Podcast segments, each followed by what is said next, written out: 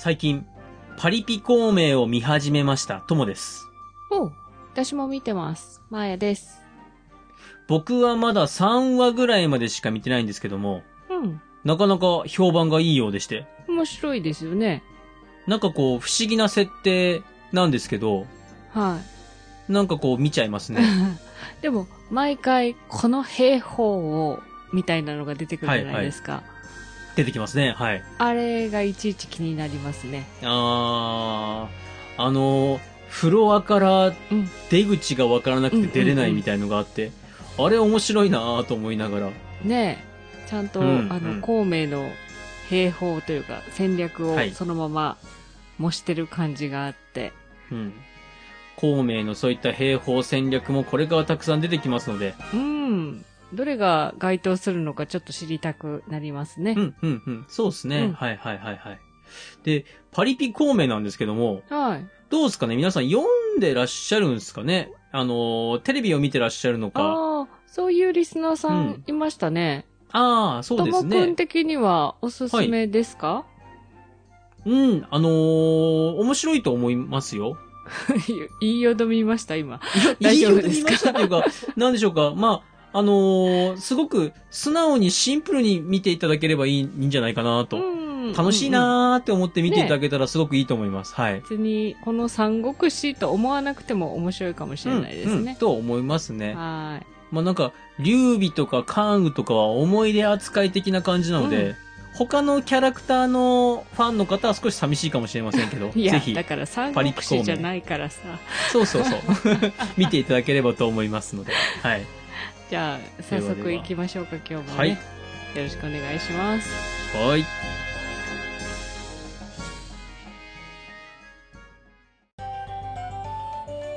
三国だが。今週のネタバレです。今週はですね、はい。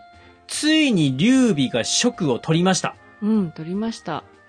劉備が職を奪い取る上で、常に職と劉備の関係性の外側にあった集団、はい。五都米道について触れていきましょう。おー、ゴトベード、何度か出てきましたね。この五都米道長老、うん。この人がいなければ劉備は職を取れませんでしたし、うんこの五都米道長老って実はちょっと面白い存在なので、うん。うん。そのことについて触れていこうと思います。はい。で、まず三国志のスタートなんですけども、はい。黄金の乱から始まってるんですよ。はい。覚えてますよ、もちろん。黄金の乱で世の中が乱れたと。うん。黄金の乱は太平道という宗教だったんですよね。はい。で、この五都米道もうん。太平道と似てるんです。うん、まあ、宗教チックですもんね。宗教チックなんですけども、その成り立ちとか、はい。どういったことを目指してる、やってるっていうところも似てるんですよ。うん。では、この五都米道長老は、漢中、つまり、蜀と義の曹操との間、うん。この地域に地盤を築いている集団なんですけども、はい。長老さんは、この宗教の三代目教祖です。あ、結構長く続いてる。そうなんです、そうなんです。初代が長領さん。その次が子供の長江さん。で、長老さんは孫にあたります。あ、世襲なんですね。そうです。で、この長さん、長老さんの長と、黄金の乱で暴れ回ってた、長角さんの長。はい。これ、同じ長さんなんですけども、はい。はっきり言って、特段何の関係もありません。ああ、はい。中国はですね、長さんとか、うんうん。李さんとかっていう人たちが、めちゃめちゃ多くいるので、張飛もそうですもんね。そうです。長飛もそうだし、うんまあ実際三国志の中でこう、長さん、李さんっていっぱい出てきてますので、はい。これは本当関係のない長さんたちです。うん。この五都米道なんですけども、はい。これ前にちらっと触れたんですけども、民衆たちからうんお米を5と、うんうん。まあ、とってのはまあ一つのその単位なんですけども、寄付させて入信させたと。で、このゴトベイ道が一体どういう宗教だったかと言いますと、太平道とよく似て、病気を治すことができますよっていうことで広まっていったんですよ。うん。病人たちを集めまして、はい。罪の告白をさせます。うん。そこで、もう悪いことはしませんよという制約文を作らせて、祈祷して、お米も5ともらうと。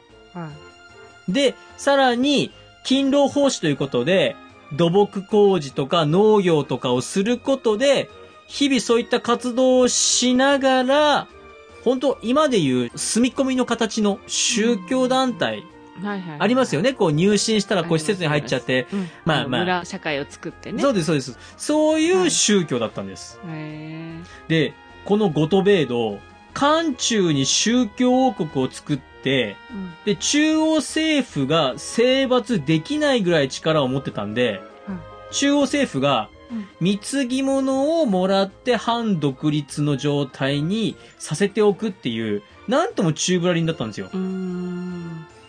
結果、30年近く独立状態で一大勢力を築きまして、はこの後、滅ぼされるんですが、い。うん。滅ぼされた後も宗教自体は生き残りまして、はい。後の中国の道教の発展に貢献しています。だからなんともまあ不思議というかなんというか。は前にちらっと触れた時に。この漢中の場所に、うん。このゴトベイドを連れてきたのは、龍炎さんだったんだよって話したのを覚えてますかね？今聞きました。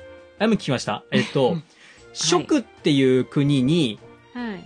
中央からやってきた龍炎さんっていう人が、うん。修木っていう制度を作って、職に来て、で、その龍炎さんの息子が龍翔さんだよって話前にしたんですけど、覚えてませんかね？はいはい。で、この漢中にこの宗教組織を入れておくことで、守りにしようっていうことで龍炎さんが連れてきたと。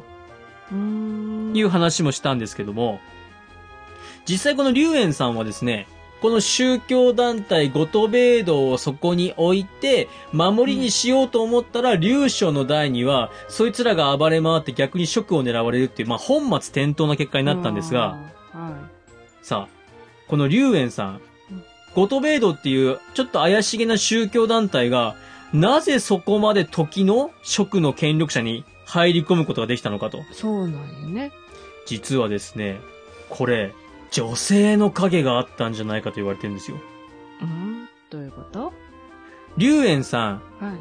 中央から地方にやってきて、この地方の職でうまいことやってやろうと。うん。足場を固めるっていうのが大事でいろいろやってたんですけども、うん。その時に新しく入ってきた龍炎さんなんで、既存の勢力の中に力がないわけなんですよ。うん。そうすると自分のバックボーンとして何か他の力が欲しいなっていう時にゴトベイドに目をつけまして、うん。で、このゴトベイドと龍炎さんが仲良くなったきっかけっていうのが、なんと、長老のお母さんと龍炎さんが仲良かったんですよ。長老のお母さん、まあ年齢としては結構い言ってたはずなのに、うん。どうも見た目がすごく若々しくてお綺麗だったらしく、あら、素敵。職に残っている記録によりますと、うん。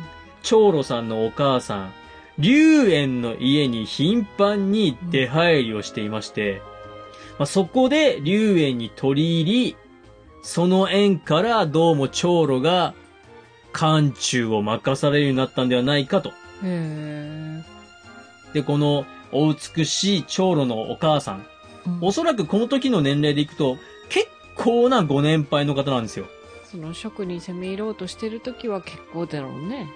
あ、はい。で、そもそも龍炎がうん。龍将の前の龍炎が職に来てる頃でもう結構なご年配で、はいはい平均寿命が短かった頃ですから、うん。もうだいぶマダムだったはずなのに、うん。そんな国を揺るがすようなと言いますか、国のトップというか、うんまあ地方の権力者に、まあ付け入るというか、そういった魅力を持った素敵な女性がいたんだよというお話を今回はですね、うん。えーさせていただきました。ああ、ともくんの好みですね。でも、歴史ってこういうの面白くないです？うんあのね、大きい戦争が起きた、その原因は何だって言ったら、あそこの王様とこっちの王様仲が悪いとか。うん。あとはね、やっぱ女性が絡んでることも結構そうです、そうある気です。がしますね。そうです、そうです。もう感情のもつれ、地上のもつれ、そういうのがいろいろと多いので、そういうところから歴史って見ると面白いと思いますので、今回触れてみました。はーい。ちょっと、はい。ゴトがどのくらいなんだろうっていうのが気になって今調べてたんですけど、うん、うん、うん、うん。気になりません？多分今の都と昔の都って違うんじゃないかなと思うんですけど違う。みたいなんですけど、はい、はい。今で言うと5章ぐらいだって。うん。5章？5章だから、うん。55? 5で言う 55? と50号ってことは僕が、うーんと1食で1合ぐらい食べるとしたら、はいお茶碗2杯分だとしたら、おー、結構ですな。結構ですね。それ入れる人もなかなか少ないんじゃん。そうそうそう。ねまあ入信するのに結構なお米持ってかんとダメなんやなっていうのを思いました。あーお金持ち向けですね。はあ、なかなかブルジョワジー向けのいい商売をしてらっしゃったんですね。はあ、はあはあはあはあはあ。やっぱ宗教団体は儲かるなうん。さあ、ね、余計なこと言う前に、はい。えー、本日のネタバレ以上です。面白かったです。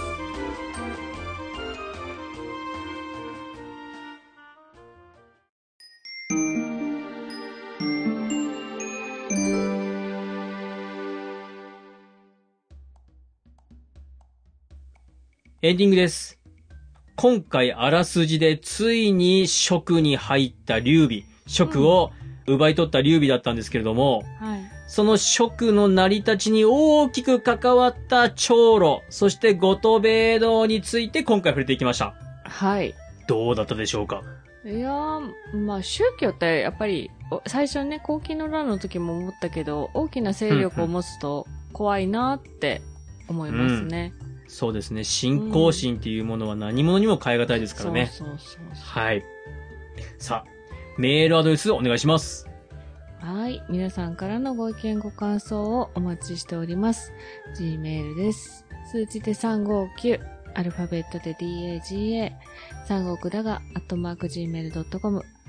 エピソードの概要欄にお名前だけで送れるメールフォームもございます。Twitter をされている方は DM でも結構です。感想は、ハッシュタグ、三国だが、三国を漢字、だがをひらがなでつけてつぶやいてください。お待ちしております。次回はですね、はい。臨皇帝会談、うん。東洋収集、漢中平丼。今回ネタバレで漢中に触れましたが、まさに漢中が出てきますので、はい。この3つに触れていきます。はいでは、また日曜日にお会いしましょう。